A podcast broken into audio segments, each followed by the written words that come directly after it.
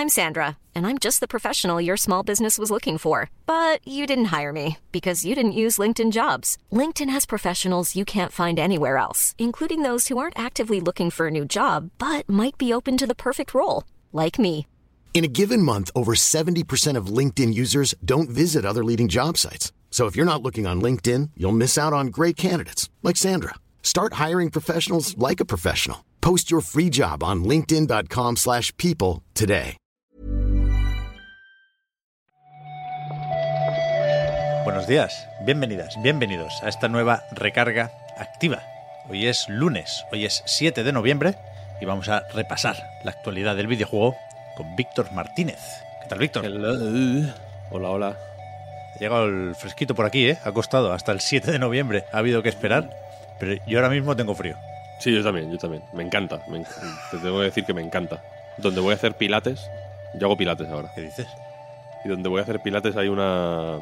Publicitan pseudociencias, básicamente, vaya. Y una de ellas es una. como un método de eh, reconectar con el frío. Y es como. eh, el frío jugó un papel fundamental en nuestra. en nuestro proceso evolutivo, ¿no? En la, ¿Es verdad? en la supervivencia de, ¿no? de tal. Entonces, como que en la foto sale como un señor sin pelotas. No se le ve el pito ni nada, pero bueno, se, está desnudo. Como en un sitio que hace mucho frío, metido en el agua. Y sale así como, como rezando un poco, digamos, ¿no? Un rollo. eh, estoy aquí meditando, ¿no? Hace menos 10 grados, pero en mi mente, ¿no? En mi, en mi refugio, en mi palacio mental, eh, es básicamente el videoclip de All I Want for Christmas Is You de María Carey. A mí me gusta esto, ¿eh? No me da la cosa para hacerlo, pero me gustan estos vídeos de del típico tío perdido por Estonia en el bosque que se levanta y lo primero que hace por la mañana es romper el hielo del lago que le pilla más cerca de casa y darse un bañito ahí. Poco calvos a veces están, ¿no? Como tienen la barba, no tienen mucha densidad capilar. Me he dado cuenta. Eh, Años de estudio, ¿no? Digamos, me he dado cuenta de eso. Como de que tienen ahí una barba de chivo un poco. Y efectivamente, y, y efectivamente mm, se les ve sanos, quiero decir, ¿no? no Sí, es que tiene que ser buenísimo para la circulación, yo creo. sí, sí. ¿Tienes algo de videojuegos por ahí, Víctor? Mucho, mucho, muchísimo. Ahora te cuento. Vamos a darle.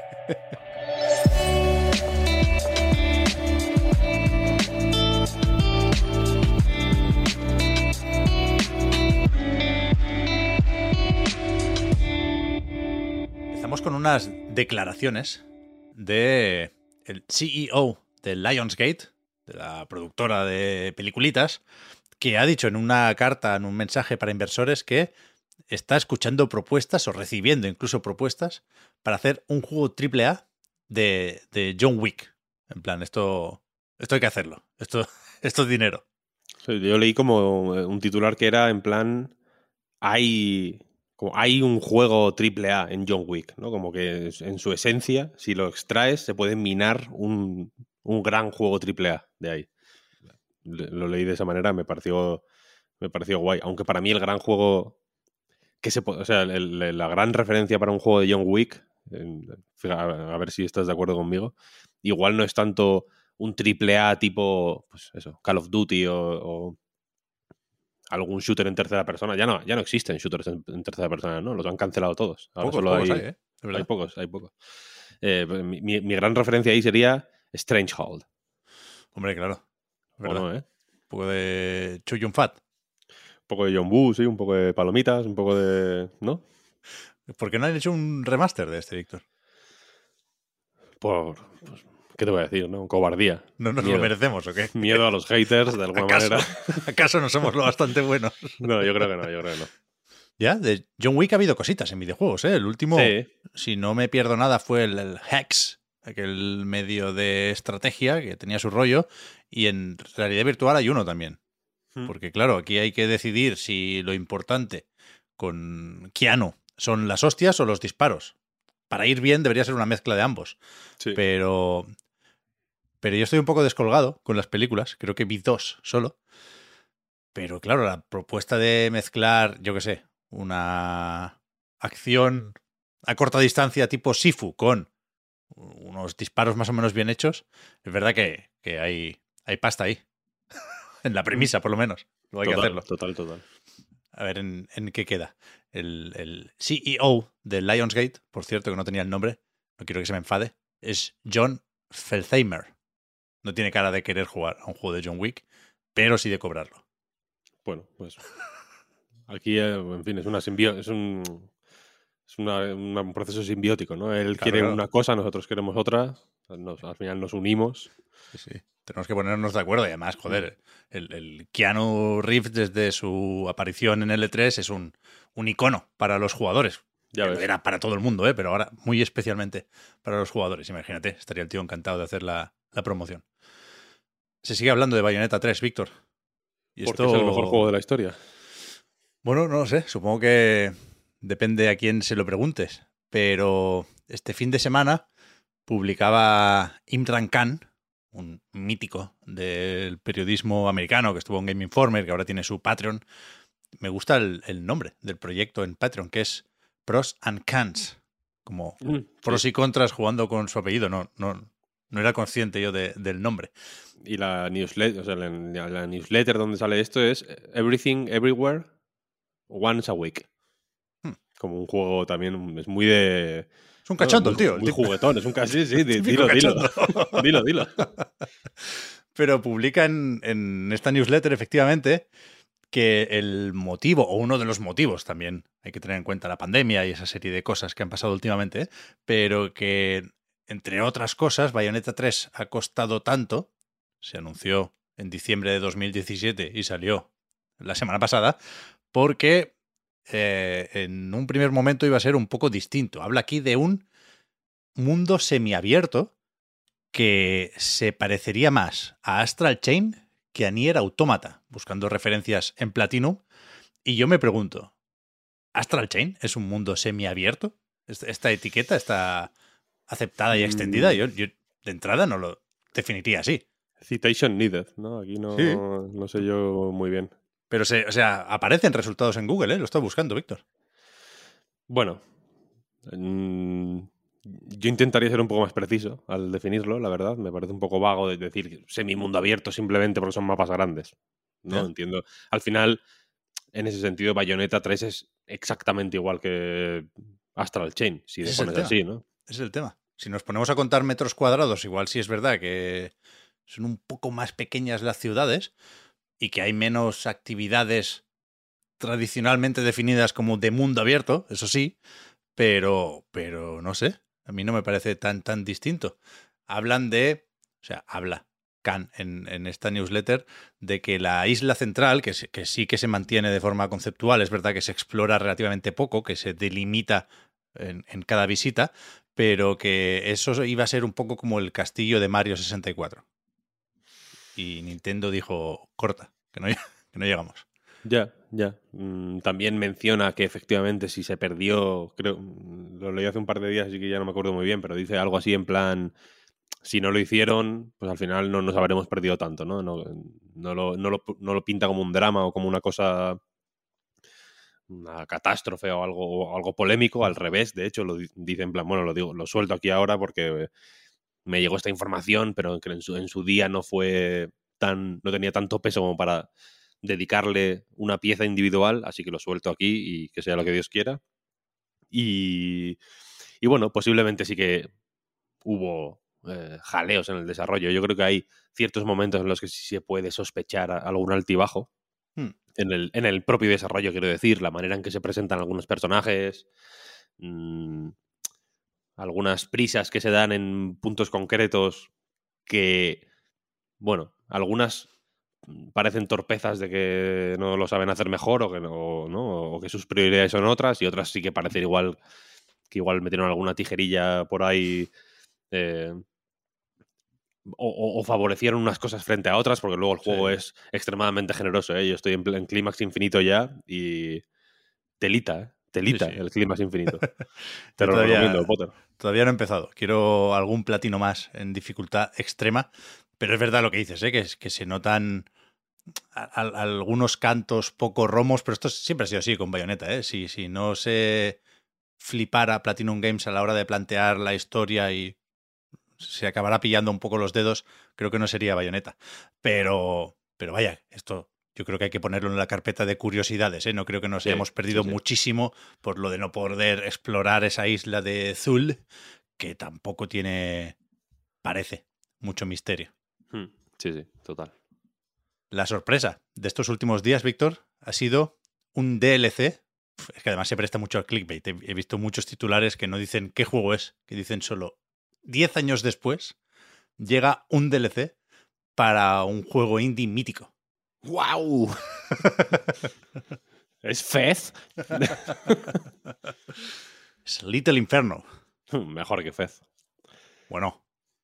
Mejor que Fez no, pero es un juegazo. Little Inferno. Eh, para quien no lo localice así inmediatamente, que igual, igual no es el juego más fácil de, que se te venga a la cabeza, es este que va de quemar cosas en una chimenea, básicamente, ¿no? Es un juego que parece juguetes, sí.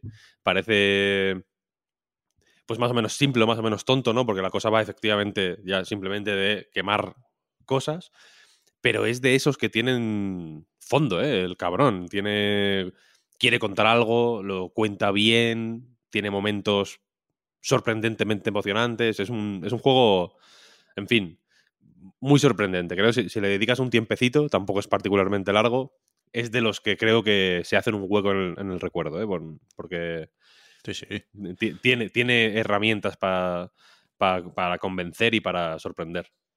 De los primeros, yo creo que son de los pioneros en, en este tipo de indies con girito en el mensaje la gente de Tomorrow Corporation, porque venía ya de hacerlo en Wall of Goo. Sí, total. Que yo creo que es de los primeros de estos con, con dos lecturas, ¿no? Con, con, dos capas narrativas. Hmm. No era malo, ¿eh? Wall of Goo, de otra época total, total, ahí con la Wii, fabricando puentes. Sí, pero en general, todos los juegos de Tomorrow Corporation son. Por eso. Mm, muy así. Los, los eh, nuevos igual son. Yo creo que hicieron menos ruido porque son bastante más complejos. Son juegos de programación, básicamente. No, igual visualmente no recuerdan a los de Zactronics, pero a la hora de jugar son más parecidos a eso que a Wall of Goo, por hacernos una idea. Y el DLC este ha sido una sorpresa total, ¿no? Quiero decir. Sí, no, no, no creo que lo hubieran adelantado de ninguna forma.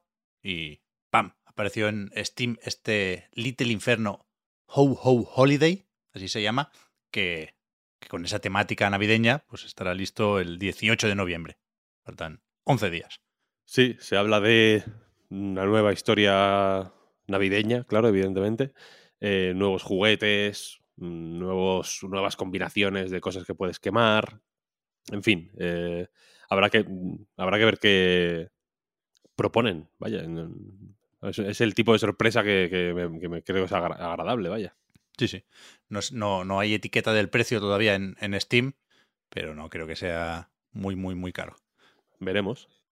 Y para terminar, tenemos aquí, se publicó hace unos días, Víctor, pero yo no me enteré porque estoy muy poco enterado de, de todo lo que tiene que ver con Dwarf Fortress. Y tú acabas de publicar en A Night que el 6 de diciembre se publica la, la, la, versión comercial. Es decir, la noticia es la fecha de este lanzamiento, que ya se sabía que estaban preparando, pero yo no, yo no tenía presente que se, se marchaban de, de la estética ASCII, aunque bueno, en realidad son desarrollos paralelos, ¿no? Se mantiene el Dwarf Fortress de toda la vida. Hmm. Este lo hace Kid Fox Games, que es la misma gente que hizo, por ejemplo, el, Boyfriend Dungeon. Este. Y es efectivamente una versión que va en paralelo a la original, que sigue siendo gratuita, sigue teniendo los gráficos ASCII, efectivamente, la siguen haciendo las mismas personas, eh, los hermanos Adams, vaya se sigue financiando a través de Patreon, quiero decir, es el mismo proyecto, pero tiene esta versión comercial que sale en Nicho y en Steam y que básicamente le mete gráficos al juego. Parece, parece ser que, o querer ser el mismo juego, la, cosa más, o sea, una versión tan fiel a la original como sea posible, pero añadiendo eh, gráficos nuevos, básicamente. En, hace poco, de hecho, en PAX, eh, los hermanos Adams eh, hicieron una charla sobre este juego, sobre esta versión comercial, y enseñaron una, una mm, fortaleza que tenía como, no sé, seis años, siete años. Era una partida muy larga, muy vieja, vaya, una partida que llevaba mucho tiempo funcionando. Dwarf Fortress, por cómo es, cuanto más tiempo funciona y más compleja se vuelve la partida, más pesa y más recursos consume. Es un juego que se va haciendo más exigente a medida que lo juegas. Eh, en lo técnico puramente. Y enseñaban esa partida en el juego nuevo. Y corría más o menos bien. Era una. Era como una prueba para, para ver que se podía hacer lo mismo que en el original en, el, en este port. Claro. Y. Y, aparte, y a mayores, aparte de la fecha y esta información sobre la naturaleza del proyecto, han actualizado el roadmap, básicamente, de, de, lo que van a sacar de lanzamiento, lo que van a sacar eh, prontito después de que, de que salga el 6 de diciembre y de las cosas que tienen pensadas un poco más a, a medio largo plazo. Y sobre eso, por ejemplo, los modos clásico y arena y la integración con el Steam Workshop se esperan para la ventana de lanzamiento, digamos, las semanas posteriores a, a, que el juego salga. Quieren ir también añadiendo más variedad a los gráficos, porque por ejemplo ahora los animales son, pues yo que sé, un perro es un, un sprite y un cachorro de perro es el mismo sprite pero más pequeñito, simplemente. Entonces quieren como hacer un sprites específicos para las crías de animales, por ejemplo. Quieren ampliar el juego en esa dirección, quiero decir, ¿no? En hacer más variedad de, de, plantas, más variedad de animales, más variedad de materiales, etc. Y luego a mayores, ya a medio o largo plazo, quieren meter logros que no tendrá de lanzamiento, quieren meter el modo aventura, que tampoco estará de lanzamiento, y están sopesando la posibilidad de hacer ports para Mac y Linux, eh, que de momento reconocen que no son. no está dentro de sus posibilidades producir estos ports. Y no, no cierran, no se cierran eh, ninguna puerta, vaya, pero de momento el juego será solo para Windows, que es donde pueden trabajar con, con garantía de éxito, ¿no? Y poco más, yo creo, ¿no? A ver qué, a ver qué carajo pasa con este port. Ya, yo no era consciente tampoco de que se sigue actualizando el. 30 el pavetes, juego. por cierto, va a costar el, bueno, el, la versión de Steam. Bien, si me puedes, parece, vaya. Si te puedes tirar seis años haciendo una fortaleza. Sí, o más, sí, sí, claro, claro, claro. Amortizado. Seis no, con una, ¿no? La idea es hacer varias, así que, pues, imagínate. Claro. Yo solo he curioseado, ¿eh? Con, con Dwarf Fortress, nunca me he puesto en serio, pero me parece uno de esos proyectos que, no sé, que dan cierta seguridad, que, que, que gusta que existan. Mm, sí, sí. Yo no he jugado en la vida, ¿eh? realmente. Lo, he visto vídeos, he leído artículos. Es. Lo intenté hacerlo funcionar en la. Fue uno, mi, mi, gran proyecto para la Steam Deck fue intentar hacer funcionar el Dwarf Fortress. No pude al final. Eh, pero, es, pero efectivamente es uno de esos juegos que. que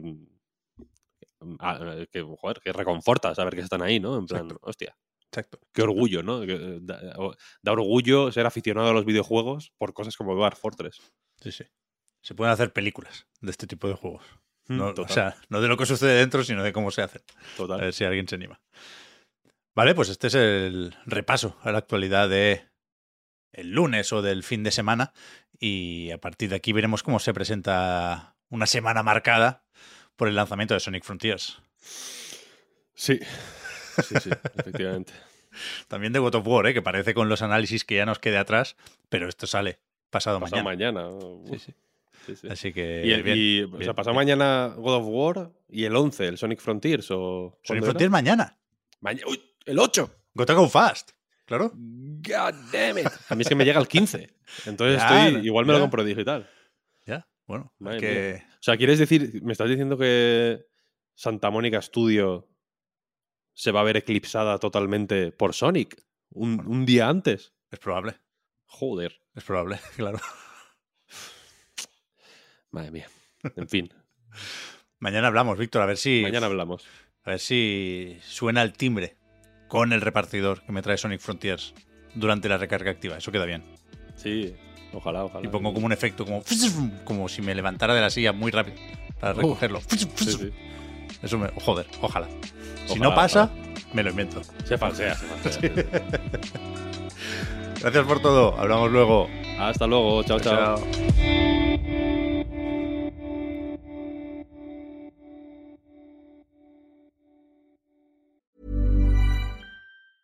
Hey, I'm Ryan Reynolds. Recently, I asked Mint Mobile's legal team if big wireless companies are allowed to raise prices due to inflation. They said yes. And then when I asked if raising prices technically violates those onerous two year contracts, they said, What the f are you talking about, you insane Hollywood ass? So to recap, we're cutting the price of Mint Unlimited from $30 a month to just $15 a month. Give it a try at mintmobile.com slash switch. $45 upfront for three months plus taxes and fees. Promoting for new customers for limited time. Unlimited more than 40 gigabytes per month. Slows. Full terms at mintmobile.com. Hiring for your small business? If you're not looking for professionals on LinkedIn, you're looking in the wrong place. That's like looking for your car keys in a fish tank. LinkedIn helps you hire professionals you can't find anywhere else, even those who aren't actively searching for a new job but might be open to the perfect role. In a given month, over 70% of LinkedIn users don't even visit other leading job sites. So start looking in the right place. With LinkedIn, you can hire professionals like a professional. Post your free job on linkedin.com slash people today.